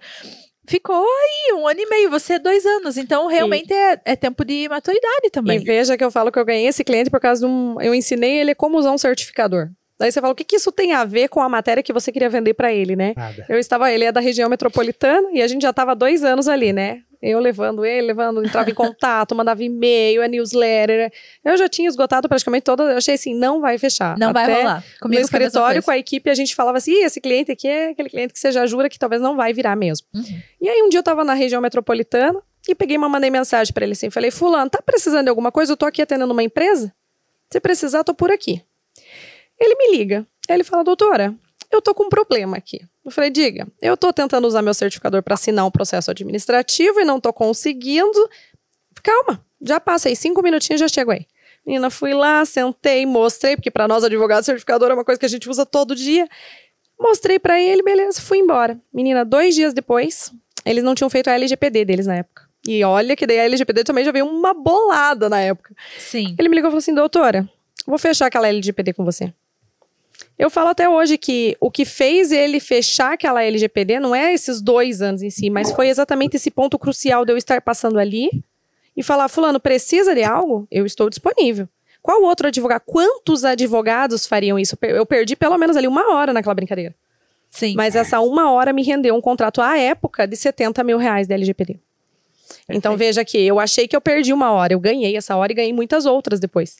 Então são detalhes que eu falo que o comercial tem que ter esse tino de não simplesmente olhar para o que ele quer vender. Mas exatamente assim, será que se eu me fizer presente nesse momento vai fazer diferença? Tenham olhos, A eu falo para as pessoas, tenham olhos. É, a gente- é, é isso que você fez é, foi exatamente o ensinamento de Walt Disney. O maior ensinamento do Walt Disney foi encantar clientes. Sim. E todo mundo fica, fica falando desse discurso bonito de encantar clientes, mas poucos efetivamente fazem. Na prática é né? difícil, né? Exatamente. É, é difícil porque as pessoas não estão atentas, elas não sabem encantar clientes. Uhum. E, e esse é um investimento que deve ser feito, né? Sim. O que você fez é exemplo. Você, na verdade, você não foi e vender o seu serviço ali, mas você foi complementar e através do quê? Ele se sentiu encantado pela sua disponibilidade. E quando a gente começa a entender o processo de venda e a nossa finalidade de venda, é exatamente isso daí. né? Então, parabéns, é, é, o, é, o, é o desafio diário. Sim. E você gerou um hack de persuasão importante aí, né? Que Reciprocidade. Você, reciprocidade, Sim, exatamente. exatamente. Ele se sentiu meio que na obrigação de te retribuir o Sim. favor que Sim. você fez. Não cobrou nada para ele, mas para ele era importante. É, eu costumo dizer assim que é, um- uma pessoa comercial que, que, que dá resultado, ela está atenta, como o Marcelo falou antes, a muitas coisas, Uhum. né? Do cliente e tal. E, e eu já ganhei muitos, mas muitos negócios fazendo o quê? Conectando oportunidades. Como assim? Ah, um determinado cliente que eu estou prospectando, durante uma conversa ou outra, me solta uma informação. Ah, eu estou precisando, é, sei lá, é, de uma empresa de informática para fazer não sei o que aqui no meu escritório. Aí eu hum, guardo isso comigo. Um belo dia, estou no mercado, correndo por aí e tal, dou de cara com uma baita de, de uma empresa de tecnologia. Eu digo, pô, eu tenho um cliente para você. Ligo para o outro, ó, encontrei a empresa de tecnologia, você ainda está precisando? Tchum, conecta os dois. Adivinha Sim. quem que eles vão chamar? Se eles vão Sim. chamar a mim ou vão chamar um concorrente meu que está disputando o mesmo contrato. Então, atenção a esses detalhes, as outras coisas podem gerar negócios assim e, meu, a maior parte dos negócios que eu faço são desse jeito, sabe? Eu Sim. presto atenção nas necessidades outras e tento achar uma solução para aquela necessidade. A hora que eu conecto, o cara vai dizer, miserável. Eu vou fazer igual o Marcelo falou, né? Uma frase assim que eu gosto muito e uso há muitos anos. Eu falo, o cavalo encilhado, ele passa uma vez, às vezes. Se você vê, você pega. Se você não vê, ele vai passar. E muitas pessoas falam, ah, eu não tenho oportunidades na vida. Eu falo, vocês não estão vendo as oportunidades, vezes, não estão prontos para ver. Isso que você falou também é uma coisa que eu, eu até citei numa uma conversa que a gente teve naquela live, né, Valdemiro, que o melhor comercial que existe é aquele mais despretensioso. Às vezes você tá levando teu filho na escolinha, e aí, de repente, você descobre que o pai daquela criança, que é amiguinho do teu filho ali, é o fulano de tal, dono da empresa X, que tá precisando de uma coisa, e numa conversa que nem era para existir, talvez. E ali você tem um contato, ali você pega o telefone, eu falo, se eu vou usar isso, eu não sei.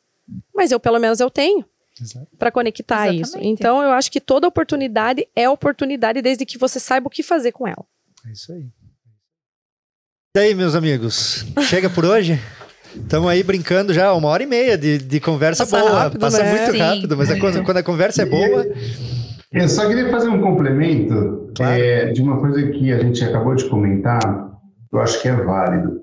É, maior- uma das maiores dificuldades que, que os profissionais de negócios têm é, dentro de um escritório, e vocês né, da ELS devem viver isso todos os dias, é, é, talvez esclarecer aos diretores dos escritórios o real posicionamento deles no mercado. Quando a gente estava falando do processo de venda, né, tem muitos escritórios que os, os sócios eles acham que, é, que estão em determinada, determinado destaque. Na verdade, não tem destaque nenhum no, no- no- trabalho dele. Né? É, quando o processo de venda, e a Ju falou dessa questão do tempo de se vender, um ponto que veio à cabeça e que depende muito é a posição que o escritório está perante o mercado. Se você pega um escritório que não tem um posicionamento de destaque, o seu tempo vai ser muito maior. Exato. Quando você está em um escritório que já é conhecido, famoso e tudo mais, o processo de venda ele se torna mais fácil porque o valor já está demonstrado, né? Sim. Então, só fazer esse, esse, essa observação, porque eh, o processo de venda ele varia de acordo muitas vezes com o posicionamento da marca. Exatamente. Perfeito. E- Não é à toa que Rolex você começa comprando acima de 80 mil dólares, né, amigo? Né? Não é, Sim. você não compra. É, por quê? A marca, posicionamento. Exatamente. E é importante que o profissional também que vai entrar para essa vaga, que vai assumir essa posição, ele saiba se posicionar também, né? Então veja que quando eu, e eu acho que isso é uma coisa meio inerente ao comercial, mas há de ter pessoas que acabam não se posicionando bem com relação a isso, até porque envolve dinheiro e aí a pessoa volta naquela questão de que não sabe às vezes lidar com isso. Mas você explicar para as pessoas que estão te contratando sobre isso faz parte do teu processo. Faz parte Sim. do teu trabalho. Por exemplo, eu preciso fazer eles entenderem que eles terão esse tempo. Porque às vezes quem está contratando, ele já tá. Eu penso assim, quem está contratando, está contratando porque não sabe fazer. Porque se soubesse, não estava contratando. Exato. E às vezes também pode até saber o que está fazendo, mas está precisando de alguém que conduza aquela situação. Então, o profissional saber se posicionar, explicar o tempo que isso vai levar, o tempo de maturidade, o tempo, né, Sim. de colher os frutos ali e explicar isso, claro, trazendo ferramentas, demonstrando o seu trabalho. Eu acho que isso também é muito importante para que a gente não perca tempo. Porque se a pessoa que está do outro lado te contratando não tiver essa paciência, muita gente vai perder tempo. Vai Exato. perder tempo a pessoa que contratou, vai perder dinheiro, o profissional que foi contratado vai perder o tempo que ele podia estar exercendo em outro local, ele vai estar naquele ali e de repente pode ser que não flua. Então, acho que a boa conversa também, o bom diálogo nessas horas, ele ajuda muito e que faz ganhar tempo. Olha, uma coisa que é, o Marcelo falou ao longo da, da, nossa conversa aqui, que ele sempre trouxe, são números. E isso, para mim, é indispensável para qualquer profissional de qualquer área, mas vendas principalmente. Você comentou do tempo. Então, pensa, pessoa nova chega lá no escritório, ela sabe que ela vai ter ali o tempo, no mínimo seis meses, como a gente conversou aqui, mas pode durar muito mais, né? Pode de demorar mais tempo para fazer essa, essa rampagem, né? Que a gente chama na, em vendas de rampagem. Mas não é só isso. Porque, por exemplo, Uh, a gente precisa saber as nossas conversões, os nossos números, quanto a gente entrega. Então, o Marcelo comentou: olha, a gente saiu, é, a gente tem uma conversão de X%, fomos crescendo tanto, tanto, tanto. A maioria dos escritórios não sabe disso. E aí, quando. E aí, assim, você é o, o, o, gerador de negócios dentro do teu escritório, tem uma equipe e tal, e o pessoal tá o tempo todo querendo o quê? Resultado, fechamento, fechamento. Mas quando você tem os números, você pode mostrar para a pessoa o motivo dela, de você estar conseguindo fechar ou não. Então, por exemplo, ah, eu para eu conseguir fechar 10 clientes todos os meses, eu preciso ter feito 100 reuniões. Só que para eu ter feito 100 reuniões, eu precisava ter recebido aqui, o meu time, 500 leads. Só que esse mês a gente recebeu 400. Então, a nossa conversão vai, no final, ela vai diminuir. Ou esse mês a gente recebeu 300. Então, quando você tem os seus números de trás para frente, sabendo quanto você precisa para fechar um cliente, quantas reuniões você tem que ter feito, quantas leads tem que ter entrado, você consegue chegar e dizer: olha. Esse mês, com essa nossa mesma conversão, a gente se a gente manter o padrão de conversão, a gente vai conseguir fechar X, não vai conseguir fechar o valor que você quer, porque eu tive menos leads. E aí, tá, tive menos leads, responsabilidade de quem? Do marketing. Aí você chega no marketing, você vai descobrir o que aconteceu dentro do marketing. Ah, a gente teve que mudar a campanha, ou tivemos uma verba menor, disponibilizar menos, né, uma verba menor pra gente, ou fizemos essa campanha que não deu certo, tá acontecendo tal coisa. Ou, putz, acabamos de começar o marketing, a gente ainda não tem essa força da nossa marca, igual o Marcelo comentou. Minha marca ainda não é conhecida. Então, quando você tem os números, você consegue argumentar. E aí você tem a segurança. Você sendo o advogado de negócios ali, o vendedor do seu escritório, você consegue argumentar. Olha, eu não estou conseguindo fechar esse tanto aqui porque não está vindo gente suficiente para eu fechar esse tanto. É, mas até isso leva tempo, né? Que como Sim. o próprio Marcelo colocou ali, é, quando você já entra num escritório que ele já tem os números, ele já tem pelo menos, mesmo sem um comercial, ele já tem contratos girando automaticamente, é mais fácil. Sim. Quando a gente não tem esses números, você mesmo vai criar os números. Você vai ter que construir. E às vezes, a, a maioria dos escritórios hoje não tem sistemas integrados, um CRM, por exemplo, que possa fazer o processo de mostrar ali para você, falando de forma bem leiga, assim, para as pessoas entenderem. Cara, quantas pessoas, quantos leads eu busquei, quantas pessoas eu fui atrás? Ok, 10 pessoas. Dos 10, quantos viraram proposta? Dessas propostas, quantos viraram contratos? E detalhe, dos contratos ali, eu fiz fidelização depois disso? Como que foi essa. Uhum. Então não tem esse controle. Os escritórios ainda estão trabalhando, eu falo assim, de forma ainda muito manual e nada muito personificado. Então a, a gente precisa também olhar para isso. Tem ferramentas dentro do escritório? Não, não tem. Então vai começar tudo do zero. Exato. E aí é mostrar, e é, é, eu falo que é uma posição muito difícil do comercial, porque você vai apontar para o dono, que também criou aquele escritório com todo amor, com todo carinho, Sim. e acha que o escritório às vezes está bombando. Você vai ter que contar para ele que na verdade não tá. Não é bem assim. E aí a pessoa olha para você e fala assim: pô, você chegou aqui ontem e tá querendo apontar tudo que eu fiz de errado no escritório. Na verdade, uhum. não é o que você fez de errado, você fez o que você tinha. O que né? é igual a criação dos pais. Podia, né? Os pais deram pra gente o que eles tinham para dar. A gente não pode cobrar. Mas agora você precisa mudar a mentalidade. Eu sempre Exato. falo, a ignorância é uma benção. Mas a partir do momento que você já sabe o que precisa fazer e não faz, aí o problema de fato existe. Exatamente. É, o, o, início do trabalho, até para ilustrar isso, o início do trabalho aqui, é, ele teve como base é, uma fase de Peter Drucker, ele fala o seguinte: se você não pode medir, você não pode gerenciar. Exato. Então, hoje, o nosso, a nossa busca, o nosso processo de venda, ele permite até eu saber quantas propostas eu perdi por preço. O escritório, ele é um escritório diferenciado e o preço para a gente é um ponto delicado, né? É, então, a gente acompanha constantemente quantas propostas a gente perde por ano é, por preço. E aí a gente consegue ver. É uma questão de preço, é uma questão de cliente no target, é, o que está acontecendo, né? Então, isso é bacana. É, e compartilho com a Isabeli que quando você tem um sistema, um CRM, tudo é fácil, tudo é mais Sim. fácil. Só que é, eu confesso que eu já trabalhei em alguns escritórios que a gente fazia na mão. Então, a famosa gostosa planilha Excel uhum. dá, dá, dá jeito para isso. Nunca morrerá. Sim, funciona. É mais né? trabalhoso, mas ela dá jeito e os números são muito importantes mesmo para poder direcionar. Né?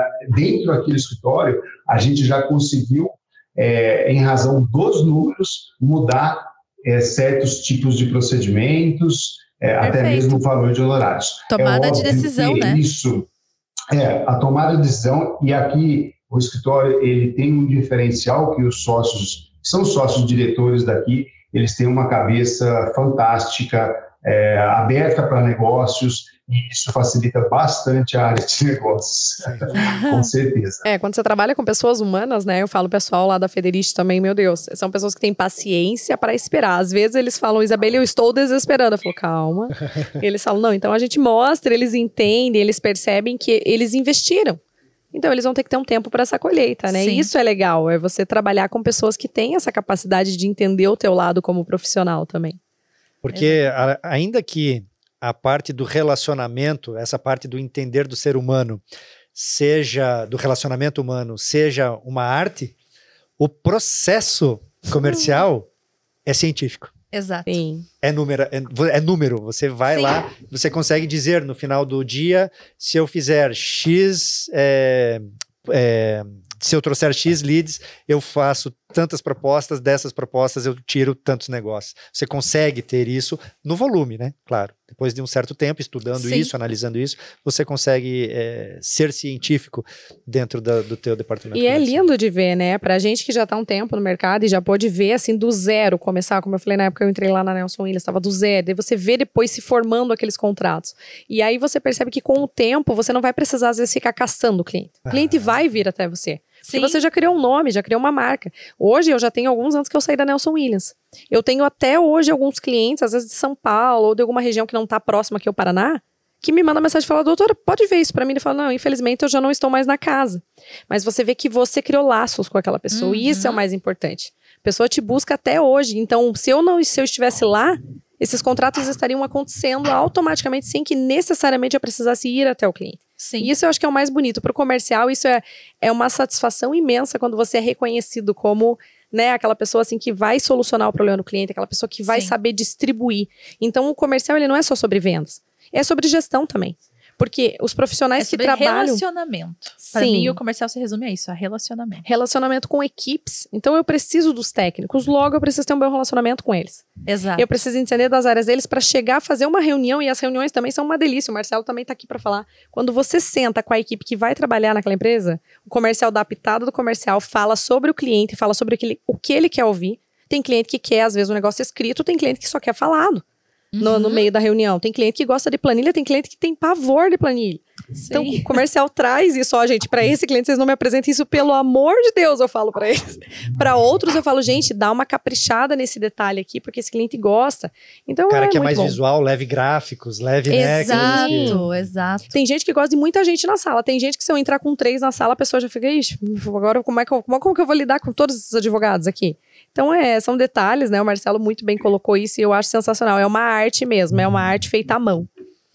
É, é a maior característica do advogado de negócios que eu vejo é, ultrapassa questões técnicas, ultrapassa estratégia de venda, mas uma coisa que é fundamental para o advogado de, de negócios é amar pessoas.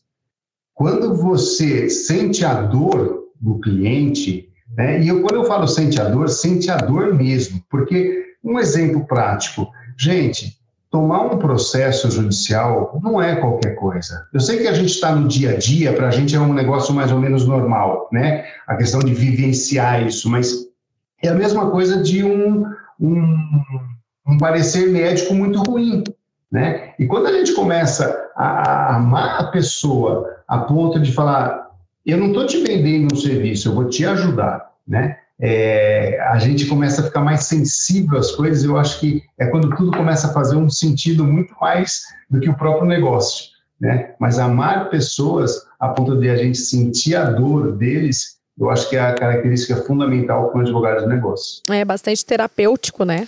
Você pega muitas vezes clientes assim, eu que trabalho na área de recuperação, e a gente quando fala em recuperação, eu acho que quem não conhece pensa assim, ah, a gente deve estar tá falando aí de uns 200 mil, quem sabe? E a gente fala de recuperações que envolvem às vezes bilhões, envolve no mínimo, aí a gente fala que para entrar com uma recuperação no mínimo 5 milhões para cima. Então, é muito dinheiro. E o cara chega destruído porque ele chega numa situação que ele, ele tentou a todo custo resolver sozinho, não conseguiu. Às vezes o patrimônio pessoal já está envolvido. Exatamente. Exato. Às vezes já tem funcionários assim envolvidos ali, funcionários de anos ali que não estão recebendo, pessoas que já entraram na justiça às vezes para cobrar aquilo ali. E aí ele chega e ele ainda tem que abrir para outra pessoa aquele problema. Então mexe no ego. Mexe em feridas muito profundas da pessoa. Então eu não posso receber ele falando em dinheiro. Eu não posso receber ele que já está endividado falando sobre os meus honorários que eu vou cobrar para ele. Então você tem que ser muito cirúrgico. Você tem que primeiro ouvir é. mesmo, você tem que entender a dor dele, saber como ele chegou, às vezes ouvir a história dele, pedir para que ele conte desde lá do passado, como que foram as primeiras situações que ele foi se envolvendo. Então, assim, é bem terapêutico. Eu falo que às vezes dá vontade de colocar um divã no escritório e deixar que o cliente fique ali no. Tô entendendo por que, que você foi fazer psicologia. Você entendeu? Eu quero unir uma coisa a outra. Uma das áreas do escritório é, que tem aqui é a área de família e a gente atende casos diferenciados, vamos assim dizer, né? Que são casos normalmente de maiores proporções, maiores volumes financeiros envolvidos, né? E, é engraçado porque é, a área de família em si ela ultrapassa tudo que é que se pode imaginar aí de muitas vezes questão de menores, crianças. É, isso é uma delicadeza toda, né? E, e tem a advogada, uma das sócias diretoras, ela é especialista, obviamente, né? É conhecedora. Existe todo um cuidado. Então, até mesmo na recepção, tem alguns casos que, principalmente a mulher, né? É, ela começa a pensar ou conhece, querer conhecer como funciona um procedimento, um processo de divórcio, e ela vem ao escritório e ela simplesmente não quer ser identificada de nenhuma forma, né? É, e aí todo cuidado é tomado desde é, é, pegar dados, informações e tudo mais. Então, é, essa, essa arte de da gente entender o nosso cliente, de amar, de sentir a dor dele, né?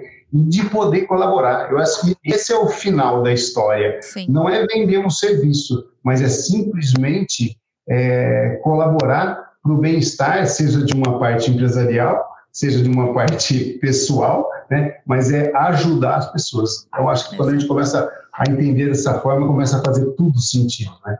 É isso aí. Uhum. Pô, depois de um, de um depoimento desse, Marcelo, eu não sei mais nem o que falar. o que eu posso dizer é que eu estou, de fato, muitíssimo honrado com a presença de vocês. Vamos nos encaminhando aqui para o final, porque afinal de contas temos que trabalhar, né? Temos que vender. o Natal está chegando, precisamos faturar. Sim, sim. As festas de confraternização é. não se fazem sozinhas, é, né, é, Verdade, bem lembrado. É. E, e, a recuperação né, dessas é, festas também, também leva um dinheirinho. Bem mais que duas horas. Né? É, então, eu queria agradecer muitíssimo a presença de todos vocês. É, fiquem à vontade para fazer suas chamadas finais, se quiserem, é, enfim, palavra de vocês para os encerramentos. Ah, eu, eu que agradeço essa oportunidade, né, Valdemir? Já é. Algumas vezes a gente já se encontrou aí em situações muito bacanas, né, que a gente pôde fazer essa troca. E eu acho assim, é, tudo que foi falado aqui falou sobre essas pessoas. Então, eu acho que a gente caminha principalmente pós-pandemia, onde a gente precisou ficar em casa, isolado, e a gente começou a perceber que, opa, pessoas fazem mais sentido que negócios em si. O, o, dinheiro, ele é importante? Ele é importante, mas o propósito, ele é, assim, não, não, tem, não tem preço, não tem, é, o valor é muito maior. Então, acho assim, aprender a olhar para essas pessoas, aprender a ter mais empatia, isso serve não só para o comercial. Eu acho que, de maneira geral, nas profissões, o que está faltando muito é essa empatia. É você olhar para o outro, sentir um pouquinho mais da dor. Saber o que, que aquela pessoa está precisando. E não se apegar não só ao dinheiro. O dinheiro, ele é bom. Mas quando a gente não tem um propósito dentro da profissão, quando a gente não vê além do dinheiro, a gente não está fazendo aqui talvez aquilo que a gente, né, esperava lá quando a gente se formou e tinha todas aquelas expectativas, a gente não está cumprindo com isso. Então acho que a gente tem que descer um pouquinho, olhar e ficar nessa proximidade aí, não só querendo realizar um negócio, mas olhando mais para as pessoas mesmo. Muito bom. Marcelão.